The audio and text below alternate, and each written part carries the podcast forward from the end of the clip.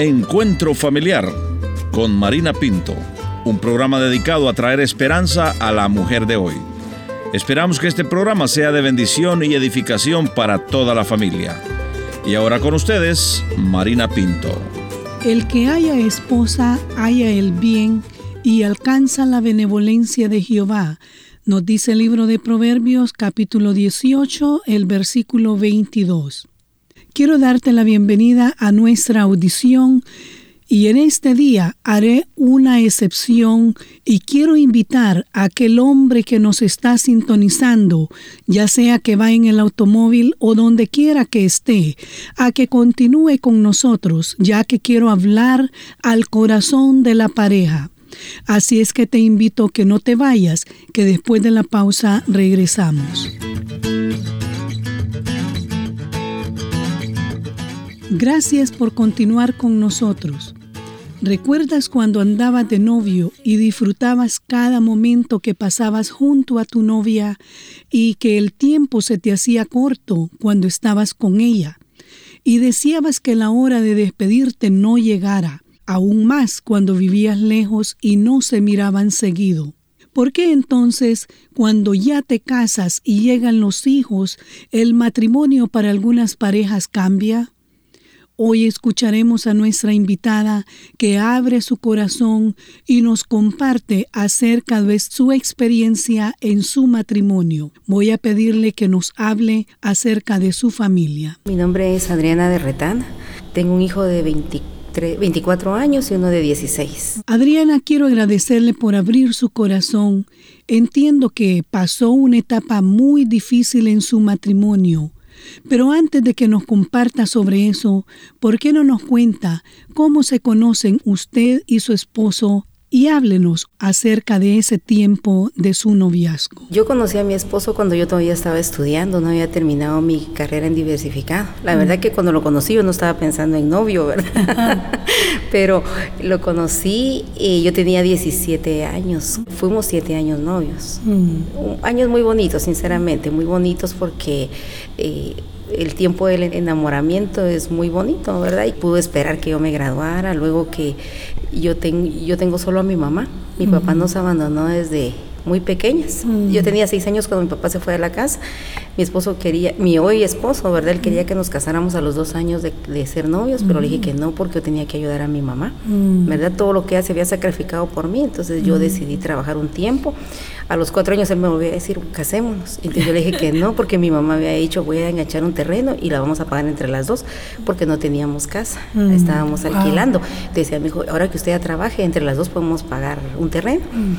Entonces yo decía casarme no, ¿verdad? Porque yo quería que mi mamá disfrutara un poco del trabajo mío también. Mm. Entonces transcurrieron siete años de novios con, mi esposo y, luego pues entonces ya nos casamos y, empezó lo difícil, mm. porque se supone que uno se casa y pensaba yo que empiezan tiempos mejores, sin mm. embargo no fue así.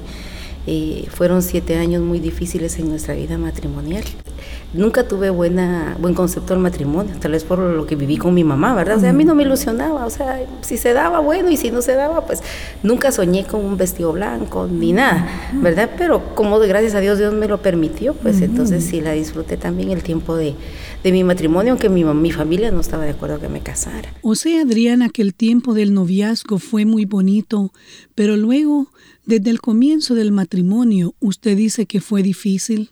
Sí, casi que desde un principio del matrimonio. Mm. ¿Y cuál cree usted que fue la razón para que las cosas comenzaran mal desde un principio en el matrimonio? Mi esposo, cuando yo lo conocí, él ya tenía un año de ir a la iglesia.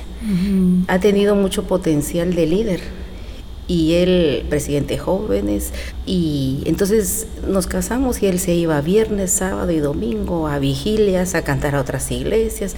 O si tenía actividad con jóvenes él participaba. Y eso no era malo, pues, ¿verdad? Lo único que como él, yo siento que tal vez yo maduré antes que él. Y también porque lo, como al año y medio vino mi hijo y entonces yo me quedaba encerrada y él se iba. Y él no se preocupaba si iba a la iglesia, él agarraba su Biblia y se iba. Entonces pienso yo que malo no era el que buscara de Dios, pero malo sí era que no, no nos tomara en cuenta a nosotros. Mis ojos están sobre ti, eres un tesoro para mí.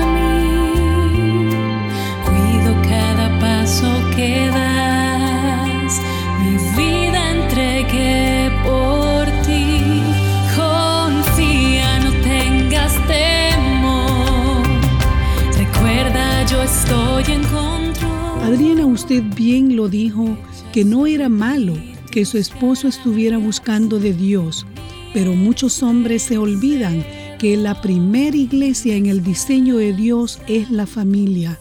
¿A quién acudía usted para tener un apoyo? Mi suegra siempre me decía, no siendo cristiana, me decía, hay que seguir luchando, hay que seguir luchando. Doble rodillas me decía ella, Mm. doble rodillas y va a ver que Dios hace milagros. Y mi hermana me decía, de un hijo, con un hijo salimos, Mm. ¿verdad? Entonces él no me trataba mal, y, pero lo que sí es que nos desatendía, ¿verdad? Entonces eso a mí no me parecía. Y, y a veces si yo le discutía, él nunca me contestaba. Yo era la que le alegaba porque llegaba tarde. Y yo me recuerdo que estaba en la puerta, me daban 9, 10, 11, 12 de la noche esperándolo. Pero al tiempo también reaccioné y decía, yo me estoy desvelando. Y, y él venía a la hora que, que él deseaba, ¿verdad? Entonces, ay, yo no, yo me estaba desgastando, ¿verdad? Y cuando llega él después de tantas horas que usted le esperaba, ¿qué le decía él cuando usted le preguntaba por qué llega tan tarde? Me decía que él estaba haciendo las cosas bien porque estaba alabando a Dios. Él me decía, yo no te tengo que ocultar nada porque estoy alabando a Dios.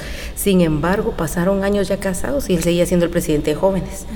Y las señoritas lo seguían, ¿verdad? En ese tiempo tener carro eh, para en nuestro nivel pues era difícil. Pero él ha sido un hombre muy trabajador desde niño. Y él logró primero moto y después carro. Y entonces él se iba a una iglesia llenaba a todas las muchachas de la iglesia en el carro, Lo ¿verdad? seguían. Ajá, lo seguían. Y, y como le digo que sí, o sea, yo reconozco sus las virtudes que el Señor le ha dado, ¿verdad? Siempre ha tenido potencial de liderazgo. Y entonces él se iba.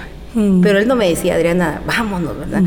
También que mi hijo fue muy, muy enfermo desde pequeño. Pero creo que eso Dios así lo trabajó, en los planes de Dios estaba porque él padecía los bronquios. Entonces, eh, todo el invierno que se ponía muy grave, había que nebulizarlo y todo. Y él estuvo malo casi desde que nació hasta los siete años.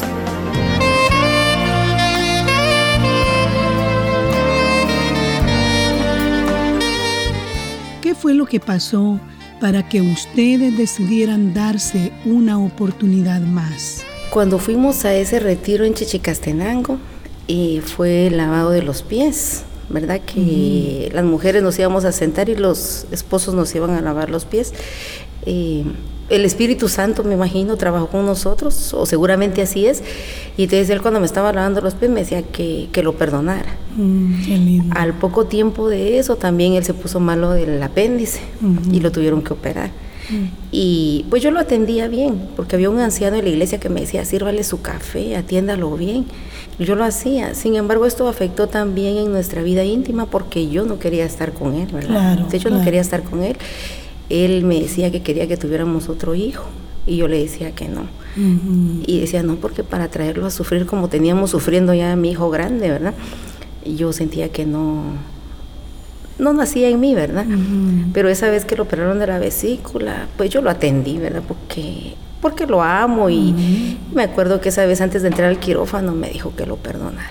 Hoy reconozco mejor que te he hecho sufrir demasiado. Wow. Y perdóname, y tal vez yo no voy a salir, porque él pensaba que se iba a morir en- al entrar al quirófano, que es lo que todos sentimos, Sí, ¿verdad? claro. Entonces él decía, perdóname porque te he lastimado, te he ofendido y todo. Y, y le decía yo que sí, ¿verdad? Pero vas a salir bien y vas a salir bien. Eh, ha sido un proceso porque no es a la noche a la mañana. Hoy muchas personas nos miran, ¿verdad? Y, y se pensarán que eso fue de la noche a la mañana. Yo les digo, no, pasó un proceso. O sea, eso ha traído lágrimas, sufrimientos, enojos y heridas, ¿verdad? Y hoy lo entiendo así, ¿verdad? Tú estabas antes Dios, la iglesia y la familia. Y es Dios, tu familia y la iglesia. Así es. ¿verdad?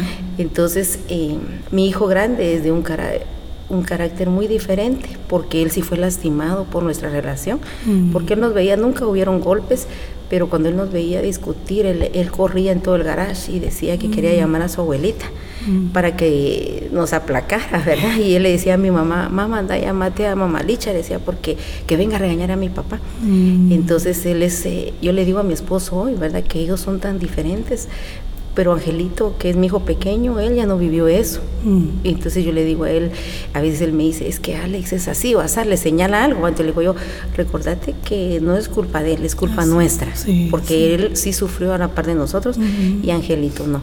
Entonces Angelito nació en el tiempo de nuestra reconciliación, o sea, él, él nació en un tiempo de reconciliación y pues la verdad que ambos hijos son un regalo maravilloso que Dios nos ha dado. Adriana, quiero agradecerle por abrir su corazón y quisiera pedirle que envíe un mensaje a aquella pareja que nos está escuchando y quizá están a punto de una separación. ¿Qué usted le diría? Creo que primeramente reconocer de que sin Dios nada podemos hacer Reconocer que necesitamos ayuda, que no, todos, no todo lo que hacemos es perfecto. Tener buena comunicación, porque hoy mi esposo para mí es mi amigo, mi hermano, mi amante, mi esposo, porque yo le digo a él, aquí hay un hombro donde tú puedes llorar y uno donde, tú, donde yo puedo llorar. O sea, yo soy incondicional para ti. Y no somos perfectos, no tenemos un matrimonio perfecto, pero con la ayuda de Dios vamos pasando el día a día, ¿verdad? Eso sí le digo, mucho mejor que antes.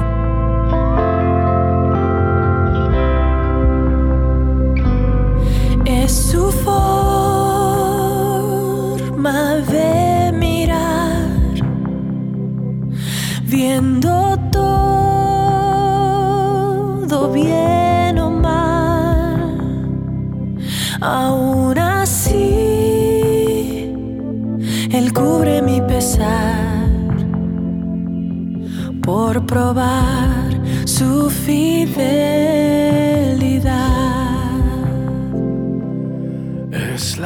Querida amiga o amigo que me escuchas en esta oportunidad, hoy hemos escuchado a nuestra invitada y los años de sufrimiento que ella pasó al sentirse que ella y su hijo no eran tomados en cuenta por su esposo. Pero hoy quiero recordarte, querido amigo, que Dios te ha dado la responsabilidad como el guía de tu hogar, de velar y de cuidar de tu familia en todo sentido, físico y emocional. Así es que no descuides lo más precioso que es tu familia.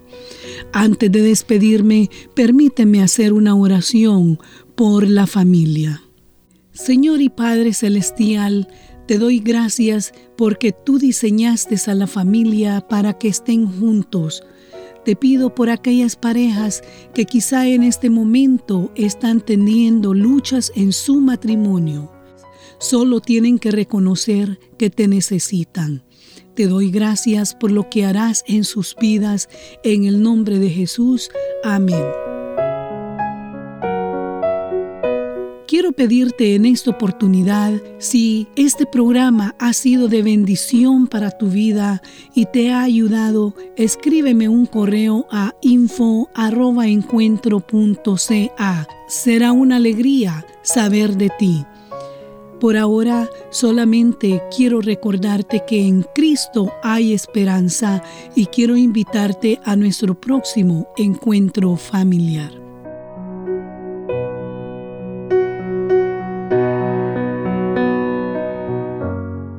Esta fue una producción de Encuentro. Agradecemos que visite nuestro portal en el internet www.encuentro.ca.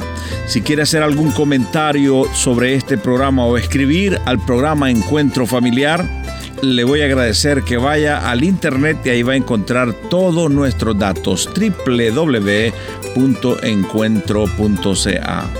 Será hasta nuestro próximo encuentro familiar.